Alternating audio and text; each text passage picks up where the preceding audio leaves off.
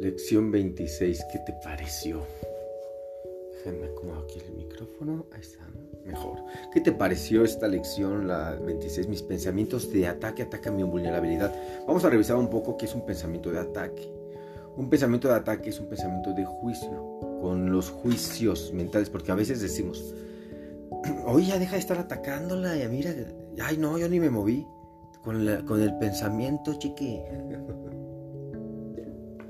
con el pensamiento hacemos un montón de cosas. De todo. Y decimos que no hicimos nada. Pero sí hacemos. El pensamiento es súper poderoso. Y aquí resulta obvio que si que, somos invulnerables, nada, que somos súper vulnerables, que nos atacan todo. Vemos el ataque como una amenaza real, pues sí, nos pueden asaltar, golpear, hacer daño. Entonces, si tú crees que eso puede pasar es porque tú crees que tú puedes atacar también. No quizás eh, matar a alguien, pero sí matar sus esperanzas, sueños y demás. El asesinato no solamente es en el cuerpo. Y lo que tendría efectos a través nuestro, también tiene que tenerlos en todos nosotros. O sea, compartimos el miedo. pero podemos compartir el amor. Disculpen. Podemos compartir el amor. Respiramos. Entonces, tener pensamientos de ataque hace que seamos vulnerables.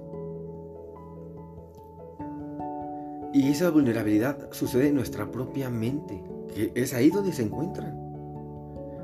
O sea, los pensamientos de ataque y la invulnerabilidad no se pueden adaptar. Son contradictorios. Así que nos dan hoy una idea para introducir en nuestro pensamiento la idea de que siempre nos atacamos a nosotros mismos primero. Siempre me ataco a mí primero. Y los pensamientos de ataque eh, entrañan forzosamente una creencia y es que eres vulnerable, eres vulnerable. Y el efecto inmediatamente es debilitarnos ahí ante nuestros propios ojos. No puedo, no sirvo, no valgo. Para el suicidio mucha gente se va con esas ideas. No es verdad.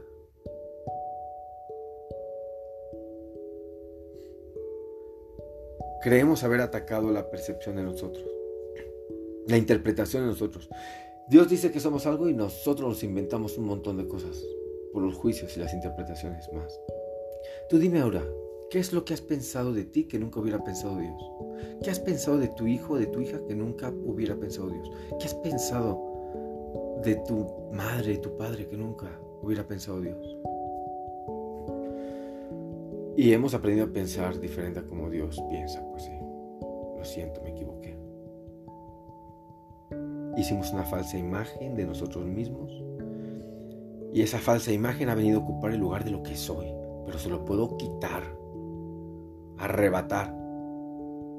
Nadie puede atacar la percepción que tengo de mí. Es decir, nadie puede decir quién soy ni lo que soy. Solo Dios. Lo demás no significa nada, no tiene propósito. Así que esta idea de hoy requiere seis sesiones de práctica, ¿eh? de dos minutos, otra vez 12 minutitos. Si te resulta incómodo, minuto y medio, pero no menos de eso, por favor. O quizá un minuto, pero no, no menos de eso, por favor. Vas a comenzar la sesión de práctica repitiendo la idea de hoy para tus adentros siete veces al menos, de siete en adelante. Mis pensamientos de ataque atacan mi vulnerabilidad. Mis pensamientos de ataque atacan mi vulnerabilidad. Mis pensamientos de ataque atacan mi vulnerabilidad. Y respiras. Así hasta hacer siete veces o más. Luego cierras los ojos y trae a tu mente aquellas cuestiones que están aún sin resolver, cuyos posibles desenlaces te inquieten. La inquietud puede manifestarse en forma de depresión, ansiedad, ira, una sensación de coacción, miedo, malos pensamientos o preocupación.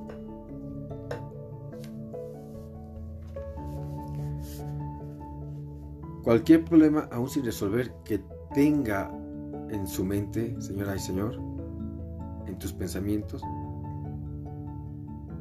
durante el día, ya sabes, de pronto eh, me llegó algo, ah, ya aparece un pensamiento, ah, Son perfectos y son sujetos adecuados para la idea de hoy. No trates de abarcar muchos de ellos, o sea, en cada sesión tranquilo. Son dos minutos, con uno que lo hagas perfecto, dos si quieres, pero toma uno. uno. Quizá dos. Máximo. La idea de hoy se aplica así. Estoy preocupado acerca de mi trabajo, por ejemplo. Luego examina todos los posibles desenlaces que se te hayan ocurrido, que vengan a tu cabeza. Y de forma muy concreta te diriges a ellos. Estoy preocupado acerca de mi trabajo. Temo que lo que pueda ocurrir es que me echen y no tenga con qué pagar las cuentas y que mi esposa se enoje y mi hija y Ahí vienen todos los desenlaces. Entonces, eso es lo que vamos a hacer durante dos minutos. Repito, toma dos y repítelos una y otra vez. Pero el mismo lo tengo que repetir dos, un minuto. toma dos entonces y repítelos. Lo que puedes repetir mucho y diferente son los desenlaces. Pero toma la misma situación. Estoy preocupado acerca de que esa sea la misma situación. Y el segundo, tengo, lo que temo que pueda ocurrir es, y ahí le pones los desenlaces que quieras. Y al final, este pensamiento es un ataque contra mí mismo, se lo dices de una vez. Así es de que, a examinar detenidamente, por favor, quédate con una y procura practicar en la medida de lo posible. A lo largo del día repite la idea, recuérdala, estás con el Espíritu Santo.